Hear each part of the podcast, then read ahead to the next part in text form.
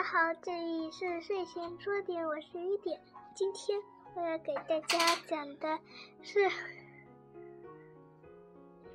小甲虫的故事。小甲虫，一天，小甲虫到甲壳虫的家里做客。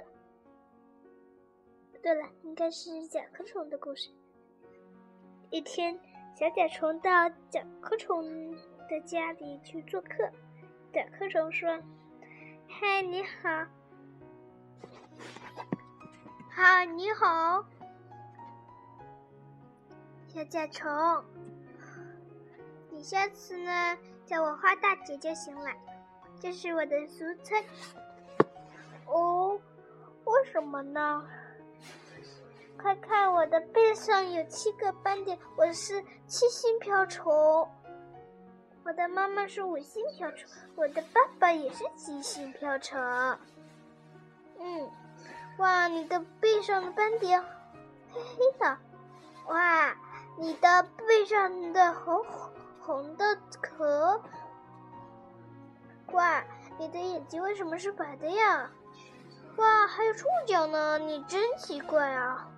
花大姐，他真叫我花大姐，看来我是对的了。哎呀，好，现在呢，我就给你介绍一下我的背上的壳。我背上的壳呢有两层，你看这里是不是有一条中分线呢？然后把它把它这翅膀就露出来了，飞呀飞，飞呀飞，飞出来了。是不是很奇怪呢？哇，好奇怪呢！那我该怎么说呢？这就是花大姐。哦，小甲虫。嗯，哦，知道了。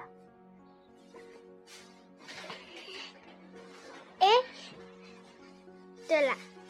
我还有一个忘记介绍了，我的触角呢，摇摇摆摆，摇摇摆摆，这还叫介绍吗？好了，现在呢，我就要走了。